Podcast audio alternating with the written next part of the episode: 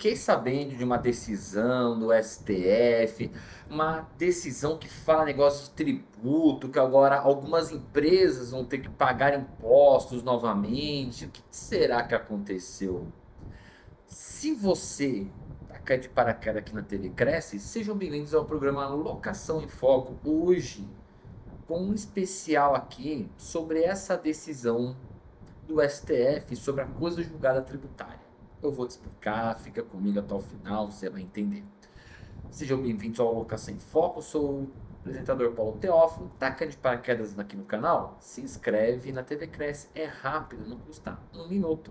E também, se você quer conversar comigo, tirar alguma dúvida, aqui na descrição tem o meu Instagram, aqui embaixo, só me chamando no direct. Quer saber mais? Eu vou deixar aqui dois canais do YouTube. Um que é o Teófilo Gocá, a gente fala sobre direito imobiliário, e o outro, que é o Minuto Tributário, que é o nosso novo canal do YouTube, que fala sobre essas coisas de direito tributário. Várias questões tributárias aqui para você. Então, gente, se inscreve nos dois canais, dessa moral aqui pra gente, ajuda muito. Então, bora pro vídeo. Quero deixar claro para vocês primeiro o que, que é essa decisão nova da STF fala sobre a coisa julgada tributária. Primeiro explicando para você que está me assistindo o que é a coisa julgada. A coisa julgada é, uma, é um fenômeno no direito que significa entrei com um processo, esse processo já teve decisão, o juiz já se pronunciou. Aqui ele faz a chamada coisa julgada formal, ou seja, o juiz deu a sentença aquilo que eu estava discutindo no processo chama-se coisa julgada formal, ou seja, ele acabou, não mexe mais. Só pode ser alterado por recursos. E aí, a parte que perdeu começa a recorrer. Quando acaba todos os recursos, não tem mais recursos para se fazer, acontece a chamada coisa julgada material, ou seja, aquilo que foi decidido não tem mais como ser modificado. Por isso que se chama coisa julgada. Aquilo que se discutiu está julgado, acabou.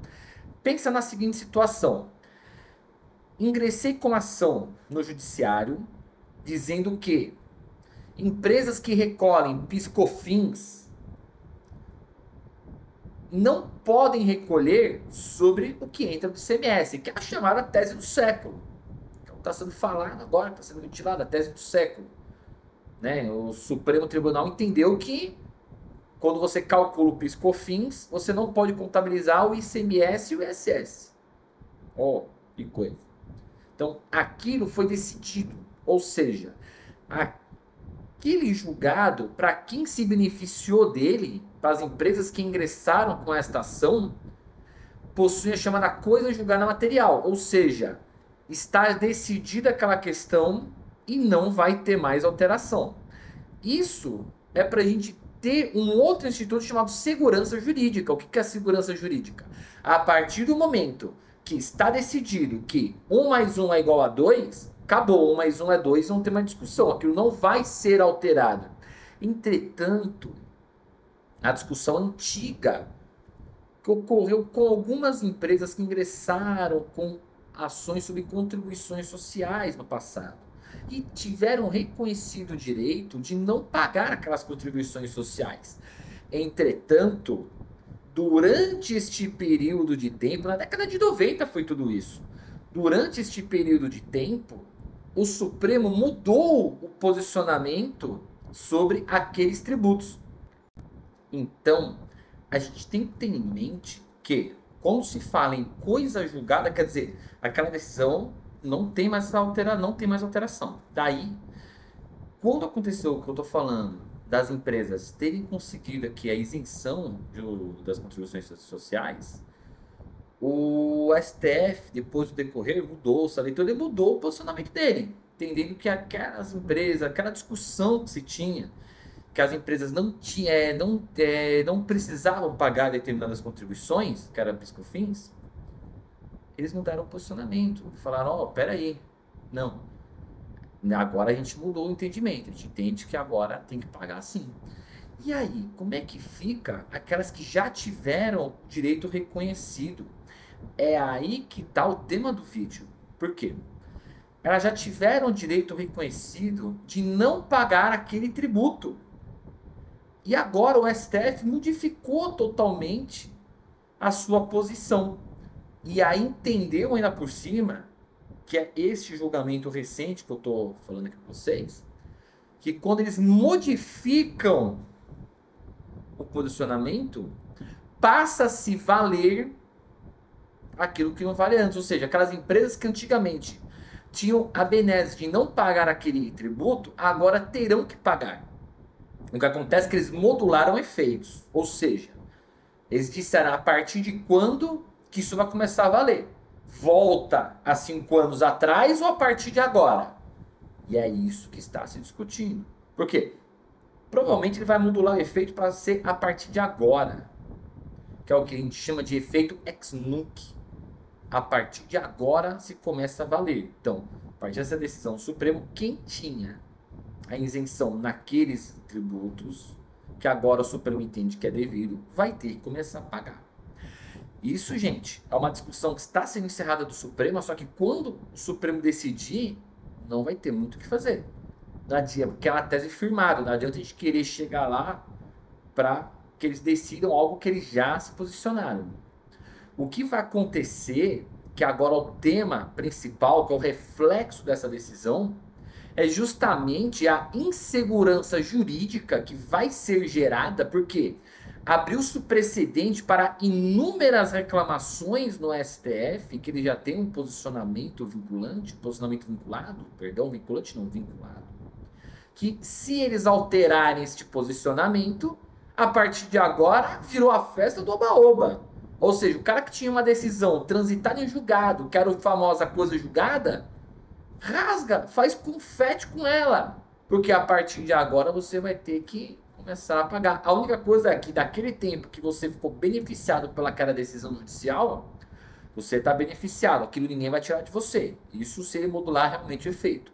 Agora, deixar claro que essa modulação de efeitos da coisa julgada ela vai abarcar que as empresas que tiveram este impacto, que tiveram aquele benefício, que agora está revogado, vão se descabelar. Isso vão se descabelar totalmente. Porque o Supremo já entendeu pela modulação de efeitos. Ah, o que, que vai caber agora? Talvez um planejamento estratégico de forma antecipada. Isso talvez seja importante. E aqui eu deixo a dica para os advogados tributaristas que estiverem assistindo, porque a partir do momento que uma decisão judicial ela tem força de lei e trata-se de uma lei tributária, ela tem que atender o princípio da anterioridade. Ou seja, não vai ser do dia para a noite que o Supremo vai chegar nesse ponto. Então, aquelas empresas que eram beneficiadas pela coisa julgada, a partir do momento que teve essa alteração, o advogado tributarista que está atuando para as empresas, ele vai ter que tentar se fazer valer pela aplicação do princípio da anterioridade. Vai ter que entrar com de segurança para que o fisco não cobre aquele tributo, aquelas contribuições. Porque o princípio da anterioridade é aquele princípio que diz o poder público ele pode mexer nos impostos, ele pode mexer nas taxas, nas contribuições, pode mexer em tudo isso, contanto que não pega o contribuinte de surpresa. O contribuinte tem que ter um prazo para saber. Esse prazo é um exercício fiscal até o exercício fiscal subsequente para alguns tributos, a tendência o mínimo de 90 dias, que é a chamada anterioridade nonagesimal. Alguns impostos que possuem um viés extrafiscal, que é, por exemplo, imposto de importação, imposto de exportação, o, o imposto de produtos industrializados, o IPI, esses, eles são exceções à anterioridade. Por quê? Porque são impostos extrafiscais, eles não estão lá só para arrecadar, eles estão lá por uma questão social, para você regulamentar o comércio, como por exemplo imposto extraordinário de guerra.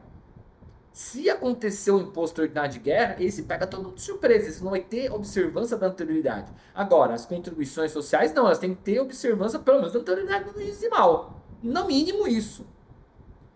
Então, mesmo que o STF tenha a modulação de efeitos, você não pode ser pego de surpresa. Você tem que ter o seu planejamento dentro da empresa. Então, dá tempo de você fazer o planejamento e dá tempo de você ingressar com ações mandado de segurança para que o fisco não efetue esse pagamento. Porque, uma vez que a sentença, a decisão judicial, ela tem força de lei, Da mesma forma, ela tem que atender aos critérios do princípio constitucional da anterioridade. Logo, fica aqui a dica para o advogado tributarista que quer tentar movimentar esse tipo de ação.